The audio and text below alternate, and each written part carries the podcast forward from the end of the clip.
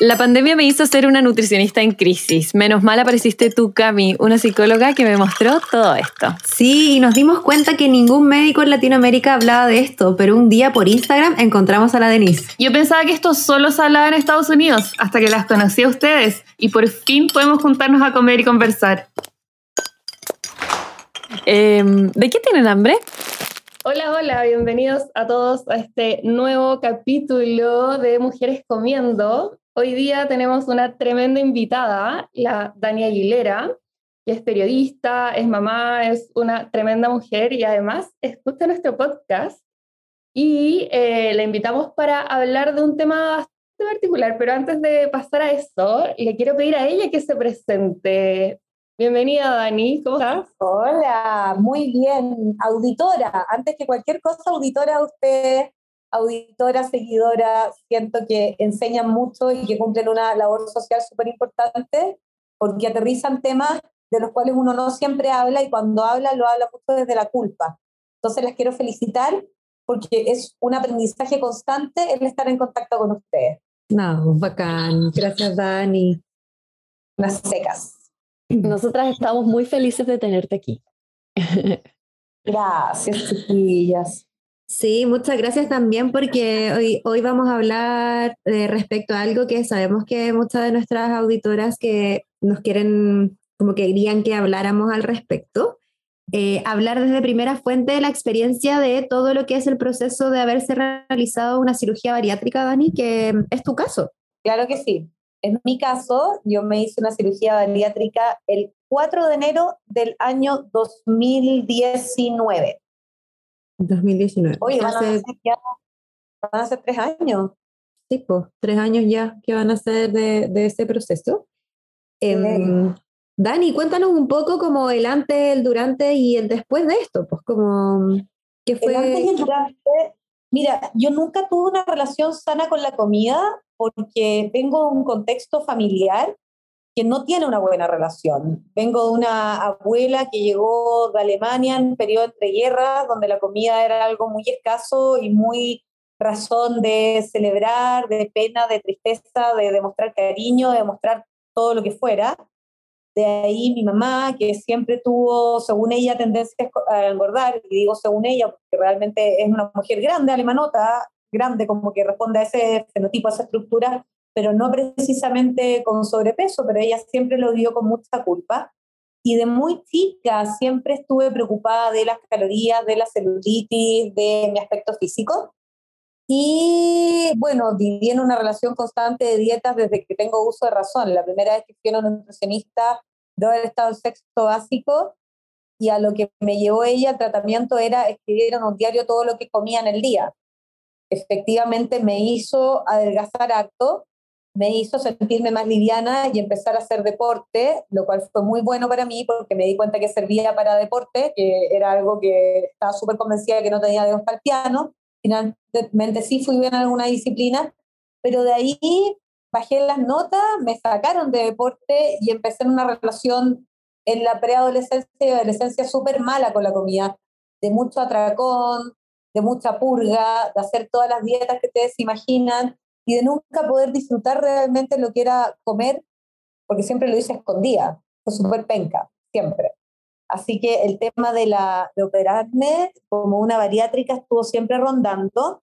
De ahí tuve niños, me embaracé, nunca subí tanto de peso con los embarazos, siempre dentro de lo que los doctores recomendaban, pero mi tercer hijo nació con un, con un tema, con una malformación, y en vez de tratarme en el psicólogo como debía haberlo hecho, me derivé con él a todas las terapias había y por haber, y yo comí, comí, comí, comí, comí, y engordé harto. Engordé un 32% de mi peso.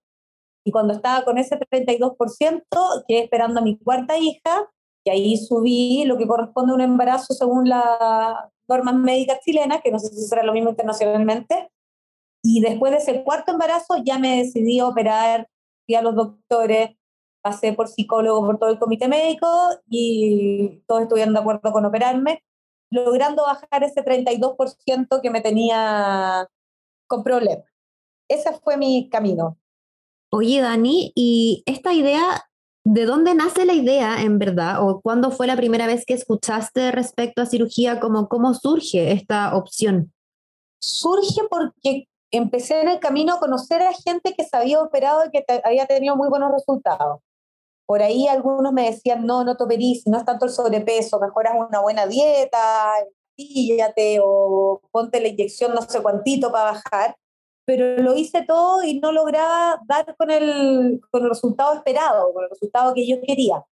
Entonces decidí que una bariátrica era lo que necesitaba porque ya estaba cansada de dar la pelea con más dietas. La verdad era eso, estaba agotada, tenía muchos hijos, trabajaba, entonces fue como, no, necesito algo rápido y ya, tontamente, sin haberme metido a una terapia psicológica consistente antes, porque claro, antes de operarte uno va a dos, tres sesiones de psicólogo que en el fondo te dice si estás apta para operarte o no. Pero no es un trabajo profundo como el que uno necesita para tomar una decisión tan drástica como es mutilar una parte de tu cuerpo que funciona bien. Realmente la bariátrica es una mutilación, te sacan la mitad de la guata y es un órgano que está funcionando bien y sano. Ahora lo curioso es que en esa operación me acompañó mi mamá, que finalmente no la estoy responsabilizando a ella, pero tiene mucho que ver con la relación tan mala que tenía yo con la comida o que tengo yo con la comida. No sé si alguna vez uno se reconcilia con la comida totalmente. Y mi mamá estaba súper en contra, y mi marido también estaba muy en contra. Y en el minuto de operarme, cuando ya estaba en el preoperatorio, antes de pasar a pabellón, mi marido pesca a mi médico y le dice al doctor, siento que usted es un irresponsable, siento que está haciendo un negociado, no debería operar a mi señora, yo no estoy de acuerdo con esto. Y el doctor decía, pero yo nunca en mis treinta y tantos años de carrera había tenido una oposición tan fuerte a una operación. Y me pregunta el doctor y me dice, bueno, ¿qué quieres hacer tú? Tienes más de 30 años, decide tú. Y yo le dije, no, yo me quiero operar. Y ahí entré a pabellón y lo hice. Claro. Creo que es súper importante también comentarle a todos que finalmente eh, cuando estamos hablando de esta evaluación psicológica, lo único que se hace o se debería hacer, porque considero que no se hace tampoco, em, es que haya una determinación que ayude a proteger, entre comillas, tu salud mental en cuanto a descartar que existan ciertas em, contraindicaciones que están determinadas internacionalmente respecto a, lo, a, la realización de la cirugía. Dentro de estas, una de estas determinaciones tiene que ver con conductas que llamen la atención porque sean de riesgo o la presencia de algún tipo de trastorno de conducta alimentaria. Ya hay varias, ¿sí?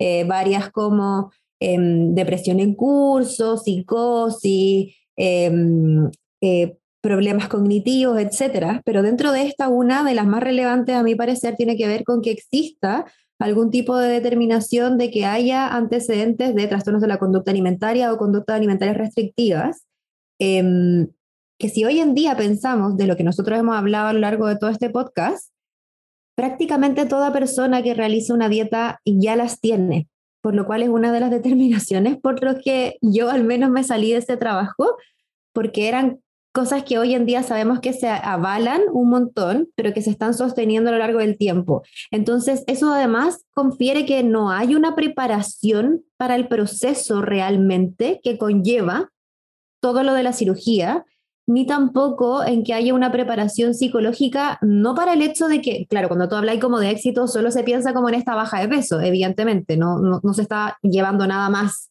detrás de esto y esa es una de las problemáticas que vemos hoy en día, digamos. Pero no hay una preparación realmente que vaya en base a lo que psicológicamente hablando puede causar en la persona, si hablamos de conducta alimentaria alterada, sino que básicamente se conlleva a desarrollar esta creencia de fuerza de voluntad. Y esa es una de las mayores problemáticas de por qué es tan mala, en verdad, toda esta preparación psicológica y toda esta evaluación, porque no es una evaluación que se esté haciendo de la manera adecuada, al menos en nuestro país, mi opinión. Sí, estoy súper de acuerdo con lo que dice la Cami, porque efectivamente son cuatro terapias, no terapias, cuatro consultas donde conocen tu nombre, tu cara, tu peso, tu ocupación y realmente no hay nada de la relación profunda que has desarrollado tú durante tus treinta y tantos años de vida con la comida. Entonces quedan súper al debe, súper al debe. Toda la razón. Es heavy todo esto. Yo claramente que desde la ignorancia, sino que he visto pacientes que se han sometido a cirugía bariátrica, pero me causa, eh, o sea, no lo he vivido la experiencia, a eso me refiero. Me causa curiosidad si es que en algún momento a ustedes, mm, le pregunto a la Cami y a la Dani, eh, ¿les hicieron alguna como evaluación de su historia de dietas, como de realmente buscar si es que tienen algún antecedente de trastorno de la conducta alimentaria eh, o de estas mismas conductas alimentarias alteradas, ya sea como lo que hablaba la Dani, que en algún momento quizás tuvo conductas muy restrictivas, atracones, purgas, que, que finalmente son conductas de riesgo si es que no fueron diagnosticadas en algún momento como trastorno de la conducta alimentaria. No sé si hay alguna revisión eh, de todo esto antes de realizarse la cirugía bariátrica. A mí por lo menos no. Eh, no, no se me hizo ninguna evaluación como de la historia profunda. Sí le conté en su minuto al cirujano, sí le conté en su minuto a la psicóloga, sí lo conversé con la nutricionista que te acompaña en el camino y que después te ve una vez al mes o cada tres semanas, y también a la nutrióloga.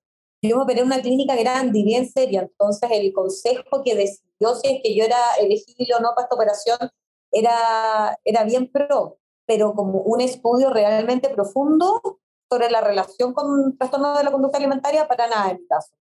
Pese a lo profundo que fue todo el análisis, no. Yo quiero hablar un poco de la experiencia de operada y de experiencia de haber trabajado y en la manera en que yo lo hacía y en la manera en que se plantea que en verdad se tiene que hacer, ¿ya?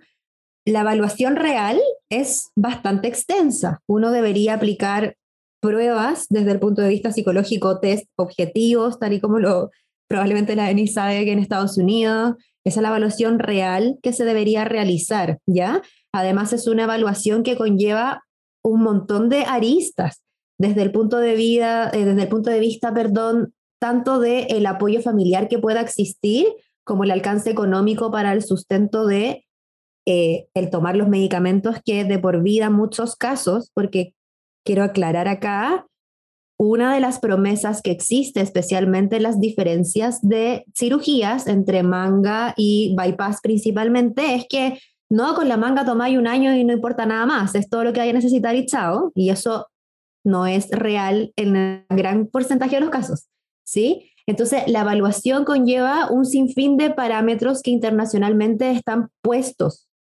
La realidad es que si uno hiciera la evaluación de esa manera, prácticamente nadie se operaría. ¿Sí? Para ser súper objetivo en cuanto a esas situaciones. Si uno hiciera realmente eso, que fue lo que a mí me empezó a ocurrir dentro de mi equipo de trabajo, uno entra en discusión porque la decisión principal está puesta en el cirujano. Y una de las mayores problemáticas es que los pacientes, aquí en Chile al menos, con el sistema de atención de salud que tenemos, en donde no hay un médico general que haga el filtro, como debería ser, a mi criterio igual, estoy hablando mucho de mi criterio, pero podemos después como discutirlo, em, es que el cirujano quiere operar, ¿cachai? Entonces, finalmente, eh, entramos un poco más en ese parámetro en donde salud mental eh, es como que te van a decir, oye, pero si ya mientras esté bajando lo va a querer sostener, así que no te preocupes, eh, van a dejar de tener atracones, porque obvio, después no les va a dar la capacidad, van a dejar de, entonces, eh, la realización de la evaluación en verdad, yo conozco muy pocas personas que han sido realmente rechazadas. Y eso es rarísimo si hiciéramos en verdad un buen proceso de selección y análisis en cuanto a quienes podrían eh, acceder a la cirugía y quienes no. Oye, dentro de eso, debo decir, perdona, ni perdona, debo decir que mm, a mí me rechazaron varias veces, porque yo traté después de mi tercer hijo y fui al mismo doctor que finalmente me operó, me rechazó tajantemente y fui a un médico que mm, atendía una consulta privada en Estoril. Y ese doctor me dijo, ah, no, pero págame y yo te opero de todas maneras, sin pasar por ningún filtro. Y ese doctor no me dio confianza para nada, ahí me arrepentí de operarme, quedé esperando a la cuarta, y volví donde el médico que me había rechazado al inicio, y él me sometió a toda esta larga evaluación con todo el consejo, y ahí finalmente dijeron que era elegible, pero sí me había rechazado una vez, voy a ser súper super justa. Sí me advirtió que iba a tener que tener eh, suplementación de vitaminas el resto de la vida también, sí fue súper consistente en decirme que esta cuestión no era jauja, que no era una fiesta, y también me dijo que en porcentaje un 45% de las personas operadas recuperaba el peso perdido o subía más incluso durante los cuatro primeros años de vida. La verdad es que siento que el doctor que me operó a mí fue súper serio y fue súper frontal. y conozco a gente a la que también ha rechazado y ha mandado de vuelta. Voy a ser súper justa con él, porque conmigo no tomó la decisión a tontas y a locas, para nada. Y lo otro es que curiosamente todos mis exámenes de sangre y lo que te muestran como la suplementación y las vitaminas, proteínas, etcétera, siempre me salían muy malos porque yo me alimentaba muy mal y ahora que me suplemento todo me sale fantástico. Pese a que como mucho menos. ¿Pero por qué? Porque también aprendí a jerarquizar los alimentos. Y eso, claro, después con la alimentación intuitiva me di cuenta que a lo mejor no era lo mejor para mi cabeza, pero por lo menos aprendí a comer proteínas, que era algo que no tenía incluido en mi, como en mi chip. Yo em, quiero partir agradeciendo eh, esta conversación. En verdad creo que es un tema que hablándolo así, con tantas experiencias, aporta mucho. Así que le agradezco mucho a las dos por ser tan transparentes contando su historia. Y creo que lo que cuentan muestra mucho algo que pasa en Chile actualmente, y es que la nutrición se reduce a lo más básico de lo básico, básico, que generalmente es nutriente. Y en este caso en específico, em, va más hacia reducirlo hacia lo anatómico, como que el comer dependiera completamente de nuestra anatomía y de nada más. Siendo que en verdad elegir qué comer, iniciar el proceso de comer, parar de comer, todo ese tipo de decisiones eh, es parte de nuestra conducta alimentaria. Y, y, por eso creo que es tan importante hacer el énfasis a la evaluación previa en una cirugía. Porque si yo tengo cualquier tipo de conducta alimentaria alterada o trastorno de la conducta alimentaria, modificar mi anatomía de forma tan extrema como es una cirugía bariátrica, lo más probable es que solo empeore ese problema de conducta alimentaria. No nos va a ayudar a mejorarlo y puede ser algo extremadamente peligroso en términos de nutrición. Recordar que uno puede estar desnutrido en cualquier talla. No tengo que verme desnutrido para estar desnutrido, puede ser en cualquier momento. Entonces es extremadamente importante trabajar eso. Y eh, también, eh, nuevamente, siempre hablo como que somos muy reduccionistas, pero el tema de cirugía bariátrica también tiende a reducir mucho nuestra salud a un peso. Como que cualquier éxito que yo tenga solo tiene que ver con el peso y nuevamente repito, mi peso no solo no tiene tanto que ver con mi salud, sino que no necesariamente con mi estado nutricional. Así que son hartos temas ahí que hay que evaluar, pero agradezco mucho esta conversación, está muy interesante. Eh, sí, concuerdo con la Deni, esta conversación está muy, pero muy interesante. Y, quería sumar a eso el tema de, del éxito, como de que bueno, que la nutrición hoy en día lamentablemente se mide en base al éxito que uno va logrando en torno a la pérdida de peso. Eh, y siento que me ha pasado en consulta incluso de que cuando no existe una pérdida de peso esperada, eh, se considera literalmente como un fracaso, ¿sí? Y eso también pasa mucho en cirugía bariátrica, es decir, si no se pierde la cantidad de peso que te dijeron, entre comillas, como el equipo médico que ibas a perder, o si eh, al tiempo recuperas el peso perdido, se habla de un fracaso de la cirugía bariátrica, ¿sí? Y, y también creo que ahí es importante porque me ha pasado en consulta de que pacientes que han trabajado en torno a su relación con la comida, em, que han trabajado en torno a, mejorar estas conductas alimentarias que en algún momento fueron restrictivas o qué sé yo, si hay cambios en el peso, consideran que fracasaron, ¿sí? Como que es como, tú, algo estoy haciendo mal porque subí de peso y al final es heavy cómo se nos muestra que el éxito solamente se mide en torno al peso, a pesar de que tu relación con la comida esté mucho mejor, eh, y, que, no sé, tus decisiones alimentarias estén eh, totalmente basadas en, en, lo que tú quieres y lo que sea, en el fondo, eh, si has recuperado el peso o, o, hay un cambio en tu peso, se ve como un fracaso. Quiero agregar a lo que dijo la Tuti que no solo tu relación con la comida puede estar mejor, aunque tu peso haya variado, sino que tu relación contigo misma también puede estar. Totalmente. En el fondo, en el dejar de valorarte solo por tu peso o solo por cómo te ves pero el mundo vuelve a tirarte comentarios que te llevan a decir, puta, soy un fracaso por mi peso. Y también porque hay una, mm, es como, como que está esta visión de que en muchos casos, encuentro maravilloso, Dani, que tu caso haya sido así como lo comentas. Habla también de que tú estás diciendo que te operaste en un lugar como muy prestigioso y todo, porque al menos esperamos que algo así también se acerque como un poco a lo que, a lo que se busca del proceso de cirugía, digamos. Así que qué bueno que tuviste esa experiencia de éxito sin duda estoy segura que al, más de alguna de las auditoras que nos va a escuchar no va a decir lo mismo. Em, pero también habla de que incluso muchos equipos médicos ponen un peso meta y eso es súper peligroso respecto a esto mismo porque pueden haber muchas mejoras, tanto sea como de la relación con uno misma, con la imagen corporal, etcétera, que van mermando por el hecho de que tienen como este peso establecido y además porque sabemos que uno de los peligros, una de las cosas que psicológicamente hablando más miedo tenemos los profesionales que hemos trabajado o que trabajan en el área, tiene que ver con la dismorfia corporal, que no sé por qué hay tantos sustos y tanta gente la vive, pero que también está como poco puesto en las expectativas que la persona tenía respecto a esta baja de cómo queda el cuerpo, porque tal y como tú nos estabas contando, Dani, tú decís que te operaste eh, con, con, con, información clara, entre comillas, eh, y aún así decidiste hacerlo.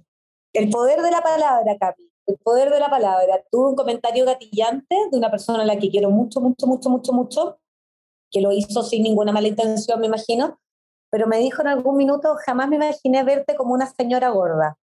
Y eso se me hizo, es una tontera, es una frase, a uno no le debiese significar tanto una frase, pero a mí, para mí fue muy fuerte y fue chuta. En realidad yo no quiero ser una señora gorda. Eh, y eso fue lo que me llevó finalmente, y, fue el argumento que usé en el minuto de que tuve que convencer al doctor de que me, de que me sometiera a este equipo médico para que evaluaran y dieran si podía ser o no elegible para la cirugía bariátrica. Ese comentario heavy ahora se transformó en tan flaquita que está. Mire, si parece un pescadito, tiene los ojitos para afuera. ¿Qué podríamos hacer para que suba un poquito más de peso? Si finalmente uno viviese de la opinión que tiene el resto sobre tu cuerpo, no podría estar nunca tranquila. Por eso digo que es tan importante, el, además de tomar una decisión a conciencia, el estar súper sana mentalmente, con tu imagen, sentirte cómoda con lo que tú ves y sentirte contenta con lo que reflejas, porque si uno viviese del el reflejo que expone el resto sobre tu imagen, eh, chuta, estaríamos súper perdidos. Para mí eso fue gatillante, eso fue lo que me llevó.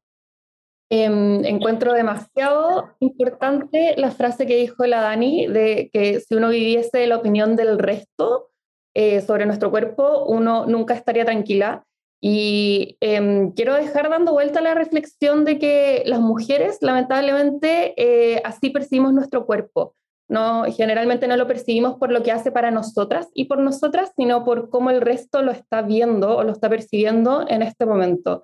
Así que básicamente la gran mayoría de las mujeres vive em, percibiendo su cuerpo según como él cree que el resto lo está percibiendo y por eso esos comentarios tienden a llegar tanto. Eh, sí, y eh, va también de la mano con lo que hablamos en algún capítulo de que el peso no refleja la buena o mala relación que podamos tener, o sea, como la buena o mala mm, imagen corporal, ¿sí? Como también no es, no es todo en torno al peso, sino que cómo nosotros percibimos nuestra imagen corporal o la buena relación que tenemos con nuestra imagen corporal. Creo que eso es súper importante. Y también reforzar la idea de lo importante que es no opinar de cuerpos ajenos. Creo que esto lo decimos 40 veces en cada capítulo, porque uno no sabe, aunque uno crea que puede hacer un piropo, aunque uno crea que puede hacer algo por la salud, uno no sabe cómo la otra persona va a tomar cualquier tipo de comentario por lo mismo, eh, qué decisiones puede conllevar, qué proceso interno puede estar pasando, por mucho que sea alguien muy cercano, etcétera, porque esa persona tampoco sabe. Y creo que eso también es importante de ver. Las reflexiones y el cerebro funciona por sí solo en ese sentido. Entonces, por favor, no opinar de cuerpos ajenos creo que es fundamental. Por favor, por favor, eso yo creo que te lo deberían enseñar casi que en el colegio. Si ya no lo aprendiste en la casa, reforzarlo en todos lados. La verdad es que uno no sabe lo que una palabra va a gatillar en la otra persona. Es muy fuerte el poder del, del léxico. Ahora, yo, chiquillas, lo que no quisiera sería sanatizar las bariátricas. Eh, yo no sé si me equivoqué o no, no sé si me arrepiento. Lo que sé es que me habría encantado manejar la información que manejo ahora y haber tenido la terapia psicológica que tuve después de operada antes de haberlo hecho. Porque estar operada, tener una bariátrica es algo que te condiciona para el resto de tu vida. Tengo amigas que, desde el punto de vista matemático, médico, tradicional, no han tenido operaciones exitosas porque han recuperado el peso y tienen una relación súper nociva con la comida y creo que fue mucho peor haberse operado. como tengo otras tantas que sí efectivamente les ha resultado muy bien y que hoy son muy felices. Yo, si veo en cuanto a porcentaje de, o, cantidad, números en la pesca, la verdad es que no me peso hace un rato, pero de volumen de mi cuerpo, he estado en otros periodos de mi vida igual de flaca de lo que estoy ahora, pero he tenido una relación mucho más nociva en ese entonces que ahora con la comida. No sé si me explico. En algún minuto en el que estuve muy flaca y fui muy deportista, antes de quedar esperando el tercero de mis niños, pesaba toda la comida y pesaba los gramos de pollo y la cantidad de quinoa y la cantidad de cereales y la cantidad de polvitos de proteína que me comía en la mañana. Y era una cuestión súper tóxica. Ahora siento que disfruto mucho más. Y esa libertad quizás la tengo porque de partida como a conciencia, como lo que me gusta, lo que tengo ganas, tomo elecciones de comida según lo que quiero realmente y la satisfacción que me produce lo que voy a comer y en libertad. Y eso no sé si sería capaz de hacerlo si no supiese lo que sé ahora y si no me hubiese operado. No sé si me explico. Porque el haberte operado también te da cierto grado de libertad, te baja la ansiedad de la, de la capacidad que tiene uno. ¿Me explico? Sí, sí te explicas. Yo creo que lo que tú estás hablando, Dani, también tiene que ver con el privilegio al cual uno accede también bajando de peso. Em, que, que además de eso, obviamente, conllevando una mejor evaluación, un mejor acompañamiento, una decisión que no sea baja, o sea, como basada en que el éxito de tu cirugía sea en base a cuánto peso tú bajas o no, porque eso es como hoy en día se mide el éxito de la cirugía. Solo está puesto en em, cuánto tú bajaste.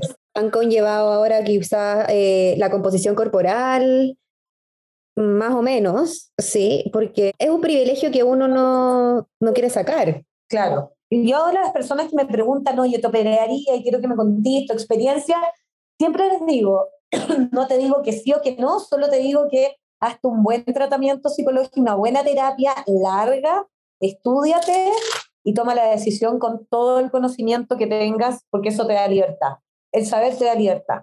¿Qué te pasó a ti en tu proceso, Dani? Como, cuéntanos un poco cómo fue tu post, tu pre-cercano, tu post-operatorio. ¿Qué, ¿Qué, pasó para ti con las expectativas que tenías, digamos? El preoperatorio no fue nada terrible, porque la verdad es que era una dieta restrictiva, pero no nada fuera de lo que estaba acostumbrada después de una vida de dieta, digamos, entonces no fue tan atroz. El postoperatorio fue latero porque, claro, el rato con papillas y de dieta líquida justo me operé en verano, entonces me fui al sur, me había ido a Pucón de vacaciones y estábamos ahí con todos los púgenes y yo tomando juguito de frambuesa sin pepa porque no había tenido una obstrucción intestinal, pues operada, fue súper latero.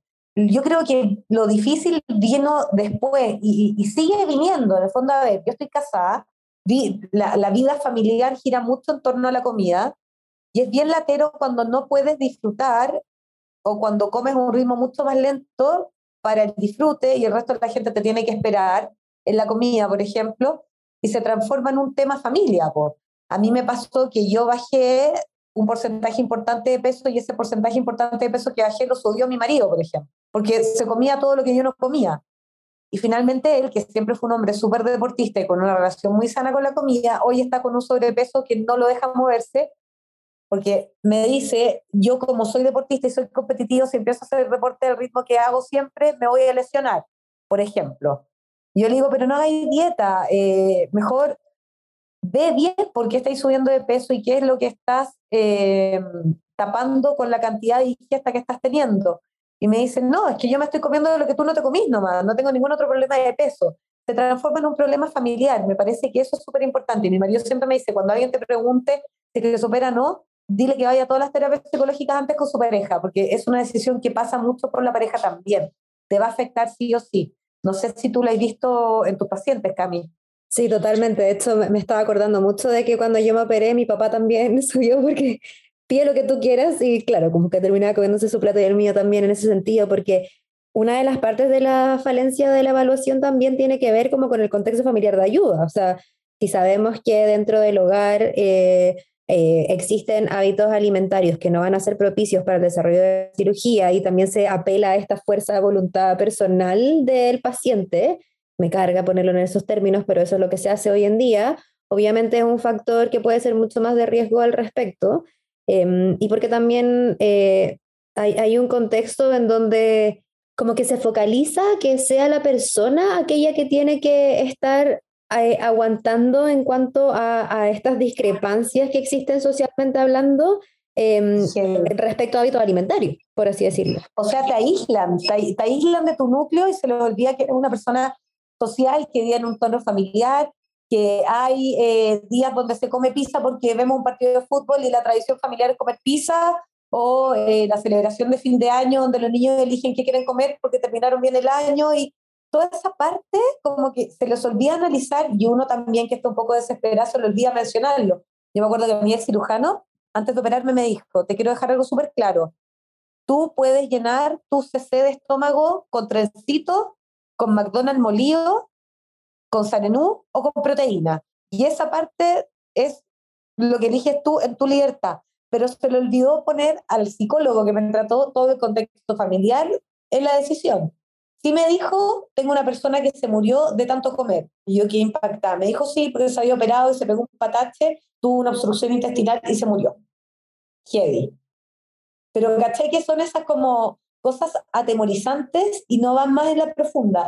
¿Qué es lo que provoca ese atracón gigante? ¿Cachai? Importante ese tema porque efectivamente el trastorno por atracones existe, un trastorno de la conducta alimentaria, em, y achicar el estómago no lo soluciona, ya que físicamente tú en teoría no pudieras tener un atracón, no significa que no vas a tener un atracón porque eso tiene que ver nuevamente con conducta alimentaria. Y eh, al final, qué importante todo lo que comentaron, porque el, dentro de una conducta alimentaria sana existe una parte social. Somos seres sociales y queremos pertenecer a ese contexto y momento, etcétera. Y va a existir y está completamente descrito y es parte de una conducta alimentaria sana. Y eh, cuando uno trabaja incluso con eh, historia de dietas en las personas, Em, se trabaja mucho la parte social, de cómo las dietas aíslan a las personas del contexto social y es todo un tema que hay que trabajar porque eh, nos genera harta culpa el comer social, básicamente, el, el, modificar lo que estamos comiendo porque hay un ambiente social, siendo que, nuevamente repito, está completamente escrito dentro de una conducta alimentaria sana, es completamente esperable. Oye, Deni, me, me acordé de, de un de una anécdota que tuve como séptimo básico. séptimo no tiene 12, 13 años. Me acuerdo que llegó una amiga a mi casa un día, en la noche, me llama al teléfono y me dice, eh, mis papás van a salir, ¿me pueden pasar a dejar a tu casa? Sí, obvio, pasa. Y llegó tipo 8 de la noche. Y mi mamá le pregunta, pero Andrés, ¿por qué te vinieron a dejar? ¿Qué onda? ¿Qué pasó? No, es que mis papás y mis hermanos iban a ir al McDonald's a celebrar y yo como estoy a régimen, eh, no puedo ir, entonces me vinieron a dejar para acá para que no comiera con ellos que heavy, 12 años. Heavy. Y esa es la mentalidad que tenía uno en ese entonces. No, no voy a ir al cumpleaños del primo porque va a haber torta, entonces voy a comer. O no, eh, Pepito no va a ir a tu cumpleaños porque le hace mal comer dulce. Y uno se aísla, se aísla, se aísla. Eso no puede ser, si uno tiene que aprender a disfrutar y a ser feliz. Y la comida es algo que hacemos todos los días. No tiene ningún sentido llevarse mal con comer. Exactamente. Además, em, estamos viendo el poder que le dimos a ese McDonald's para ese niño, aparte de todo lo social que estamos hablando. Es súper heavy también que parte hoy en día de cómo se busca que la persona mantenga este éxito, entre comillas, basado en la baja de peso, porque en verdad es prácticamente lo único que, no digo que sea solo el único caso, pero es prácticamente lo único que se valora, em, es en base al miedo, ¿sí? Como este miedo de esta advertencia que te pone el doctor de un caso terrible, eh, este miedo también que conlleva o la responsabilidad que deposita en ti en el hecho de que tú tienes que optar a tu fuerza de voluntad para aguantarte porque tú eres la que tiene el problema y no el resto de la gente, considerando que, claro, si la otra persona está delgada, no puede tener una conducta alimentaria eh, que no sea adecuada, digamos. Entonces, también esto hace que eh, que, viene muy de la mano con el estigma, finalmente, que se potencia, y esto es inevitable, se potencia con todo proceso de cirugía. Y eso también eh, es algo muy difícil porque el, sostenimiento en muchos casos para aquellas personas que tienen una mayor dificultad porque, no sé, no poseen Em, el privilegio de la genética, que es mi caso absolutamente, mi caso de éxito en estos parámetros es como por poseer un poco de la genética, etcétera, conlleva a que tú tengas una mala relación con la comida em, para el sostenimiento de estos resultados. Y eso lo hace muy difícil, porque se puede hacer de otras maneras. Eso es lo que yo quiero decir como esperanzadoramente hablando. Eh, y lo mismo que la Dani, como en esta forma de no llegar a demonizarla, se puede hacer de otras maneras absolutamente. Sabemos que la cirugía eh, es una buena opción para personas que en, en algunos casos tienen dificultades tanto en el desarrollo de sus actividades normales en la vida, por supuesto, que es para lo que fue hecha, digamos, ¿sí? Estamos hablando de personas con un alto, alto peso que conlleva como mayores dificultades, etcétera, em, pero, pero también eh, en la manera adecuada de interesarnos de todos los aspectos de la conducta alimentaria, no solamente esta forma reduccionista en la que hoy en día estamos viendo la nutrición, en donde no, no nos importa si la persona puede tomarse 20 pastillas al día porque está suplementada y punto, porque solamente estamos enfocando como en esta baja de peso. Entonces, en ningún caso quiere decir que esto sea una mala opción, sino que hoy en día, al menos en Chile, yo puedo decir, de haber trabajado años dentro de este sistema, se está proponiendo para casos que en verdad no está hecha esto. Esto no está hecho para el cómo hoy en día se propone, como que fuera una oferta de salud impresionante, eh, con un nivel publicitario increíble y con políticas públicas también que van directamente en, este, en, esta guía y en donde terminamos con pacientes que efectivamente no, terminan solo con una cirugía, sino que incluso con cirugía revisional, que es cuando ya se realiza más de una ocasión. Eh, me gustaría agregar también, es importante no verlo como un milagro. Siento que de repente lo, lo, venden un poco así, como que fuera la última maravilla. Estoy de acuerdo con no demonizarlo, pero tampoco tratarlo como un milagro. Y creo que al final lo que queríamos lograr con este capítulo es intentar ver más allá, más allá que solo el peso, eh, más allá que em, eso, solo que, básicamente el porcentaje de peso perdido como lo único que uno debiera evaluar o lo más importante, etcétera. Eh, somos mucho más que nuestro peso, somos mucho más que eh, los nutrientes que comemos y el comer es mucho más que esos nutrientes y es importante evaluar muchísimos más aspectos cuando uno habla de estos temas. Eso era como el mensaje que queríamos lograr hoy día con este capítulo y creo que la Dani ha sido una tremenda invitada para mostrarnos muchas otras aristas por las que uno puede mirar este tema. O sea, siento que uno lo puede conversar de mil, mil partes, pero antes de terminar, me gustaría, no sé si la Cami estaría de acuerdo, de compartir una comida tipo de una operada bariátrica. ¿Les tinca? Para que se hagan una idea. ¿En qué sentido hablando? Yo tenía otra pregunta para ti, Cacha, antes de, ah. terminar igual. Te quería preguntar, que creo que se nos estaba quedando un poco en el tintero, como imagen corporal, Dani. ¿Cómo fue para ti? Porque obviamente hay una expectativa puesta en todo esto de imagen corporal, em, en que muchas de las veces es porque, los, porque uno lo está realizando.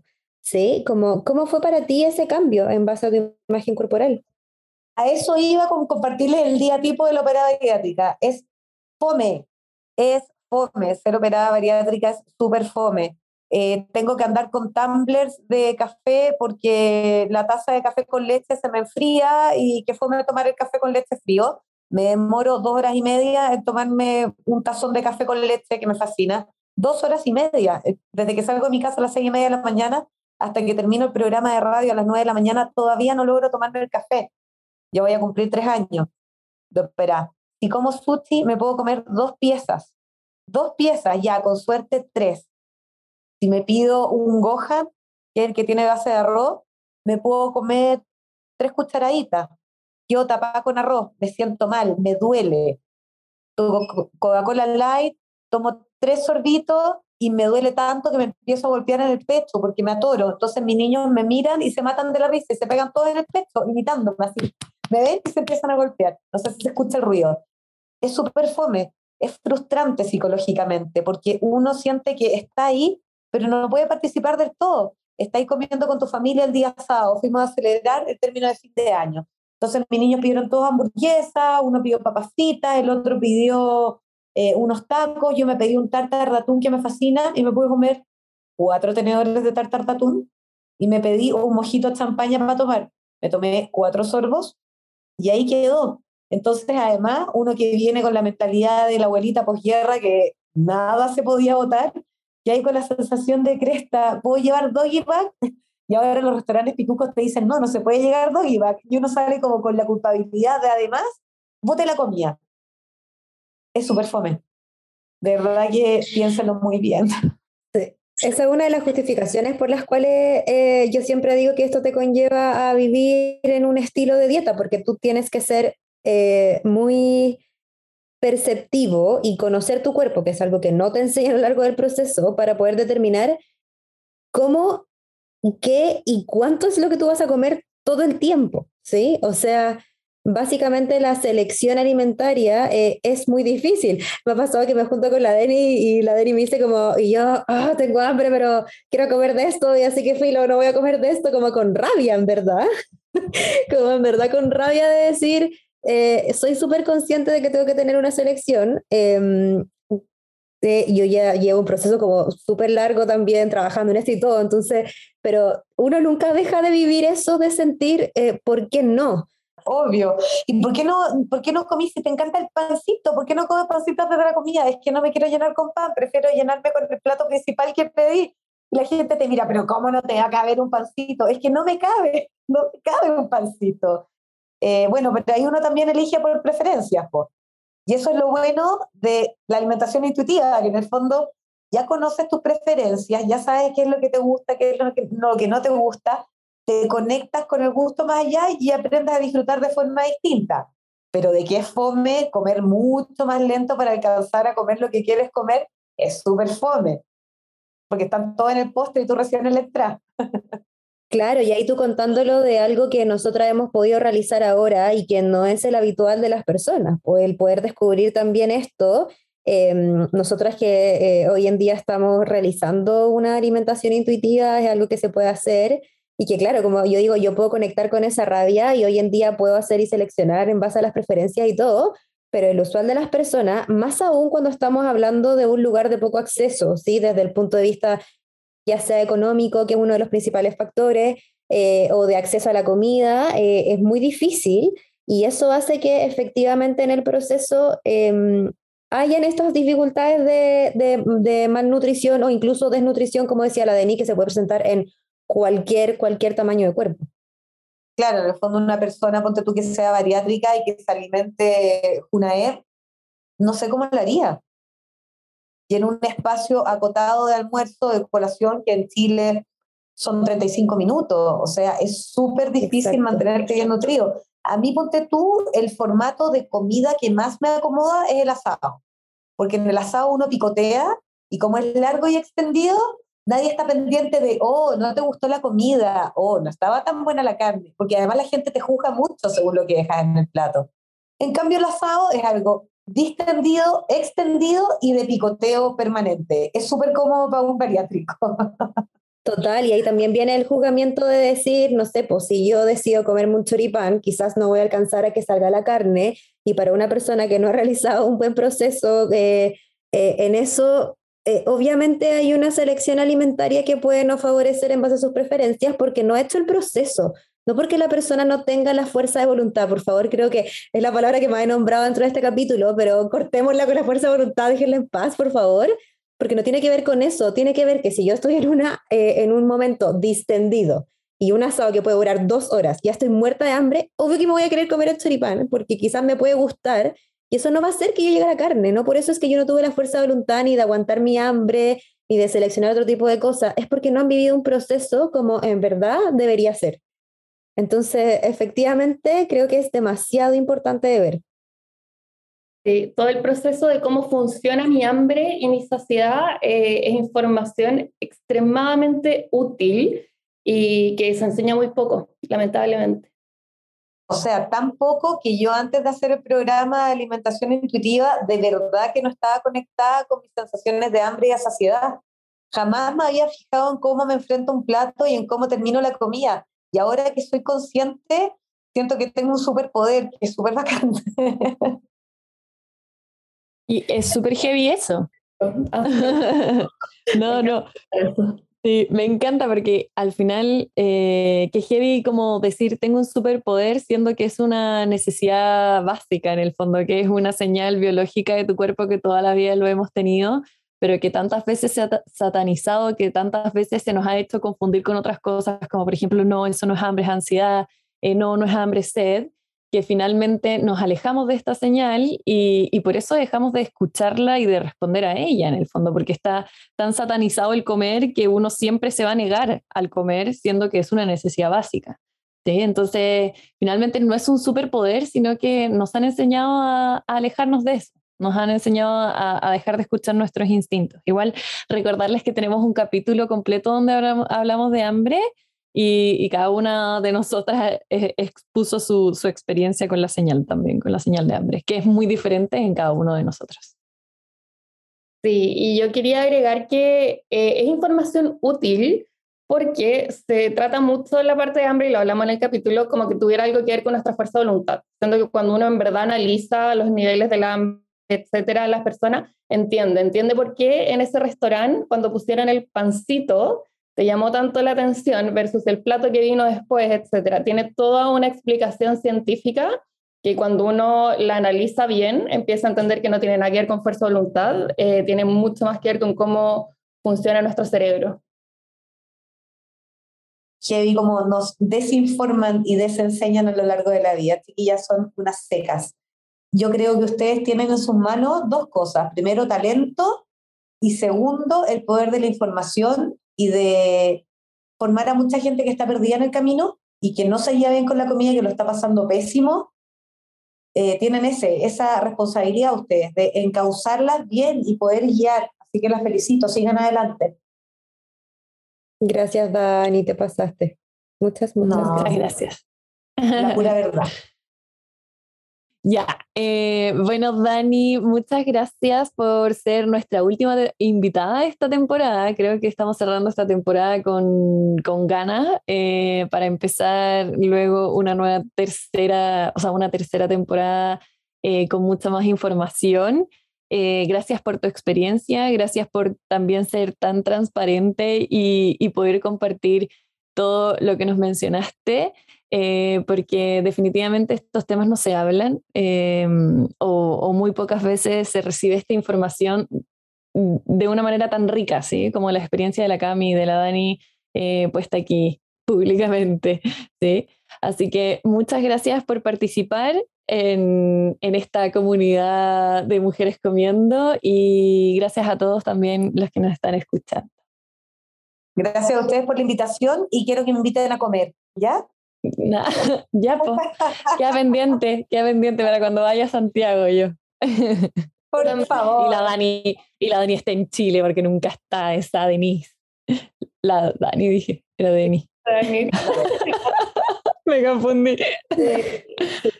Hoy yo quería agregar para este cierre que encuentro que es un tema obviamente muy interesante. Eh, muchas gracias a la Cami y a la Dani por compartir eso.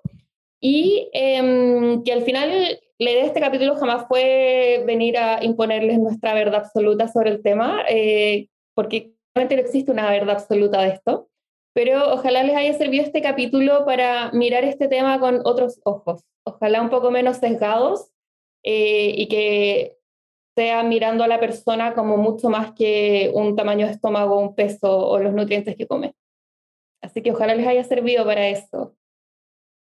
Y bueno, muchas gracias también siempre por compartir esta experiencia. Obviamente dejen los comentarios en el post del capítulo también que puedan servir como de testimonio de otras cosas y todo. Y nos vemos en el próximo capítulo. Que estén súper bien. Nos vemos. Chao, chao. Chao. Gracias por escucharnos y ser parte de esta comunidad. Si quieres saber más, encuéntranos en el Instagram arroba mujeres comiendo. La información entregada en este podcast tiene la función de informar y no reemplaza una consulta con un profesional de la salud. Las esperamos para el próximo episodio.